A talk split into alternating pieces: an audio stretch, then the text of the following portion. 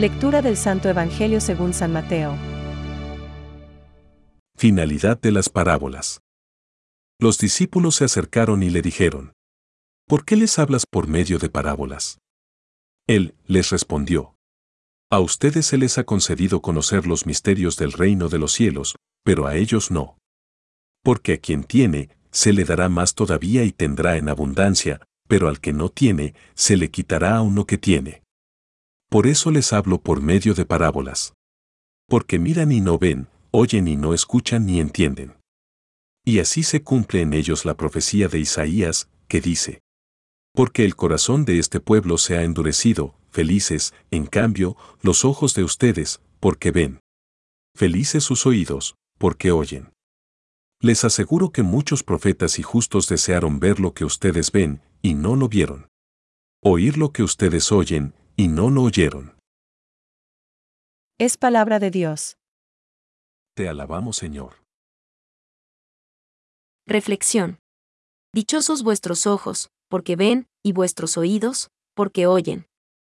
Hoy, recordamos la alabanza dirigida por Jesús a quienes se agrupaban junto a Él. Dichosos vuestros ojos, porque ven, y vuestros oídos, porque oyen. Mateo 13:16. Y nos preguntamos, ¿van dirigidas también a nosotros estas palabras de Jesús, o son únicamente para quienes lo vieron y escucharon directamente? Parece que los dichosos son ellos, pues tuvieron la suerte de convivir con Jesús, de permanecer física y sensiblemente a su lado mientras que nosotros nos contaríamos más bien entre los justos y profetas, sin ser justos ni profetas, que habríamos querido ver y oír. No olvidemos, sin embargo, que el Señor se refiere a los justos y profetas anteriores a su venida, a su revelación. Os aseguro que muchos profetas y justos desearon ver lo que vosotros veis, pero no lo vieron. Mateo 13:17. Con Él llega la plenitud de los tiempos, y nosotros estamos en esta plenitud, estamos ya en el tiempo de Cristo, en el tiempo de la salvación. Es verdad que no hemos visto a Jesús con nuestros ojos, pero sí le hemos conocido y le conocemos. Y no hemos escuchado su voz con nuestros oídos, pero sí que hemos escuchado y escuchamos sus palabras. El conocimiento que la fe nos da, aunque no es sensible, es un auténtico conocimiento, nos pone en contacto con la verdad y, por eso, nos da la felicidad y la alegría. Agradezcamos nuestra fe cristiana, estemos contentos de ella. Intentemos que nuestro trato con Jesús sea cercano y no lejano, tal como le trataban aquellos discípulos que estaban junto a Él, que le vieron y oyeron. No miremos a Jesús yendo del presente al pasado, sino del presente al presente, estemos realmente en su tiempo, un tiempo que no acaba. La oración, hablar con Dios, y la Eucaristía, recibirle, nos aseguran esta proximidad con Él y nos hacen realmente dichosos al mirarlo con ojos y oídos de fe. Recibe, pues, la imagen de Dios que perdiste por tus malas obras. San Agustín.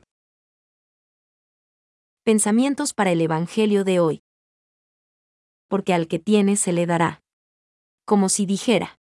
A aquel que tiene deseo y celo se le dará todo lo que viene de Dios. Por el contrario, a aquel que está privado de este deseo y no pusiere de su parte cuanto puede para conseguirlo, ese no recibirá los dones de Dios. San Juan Crisóstomo. ¿Por qué les hablas en parábolas?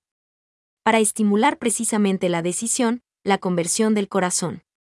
Las parábolas, por su naturaleza, requieren un esfuerzo de interpretación interpelan a la inteligencia.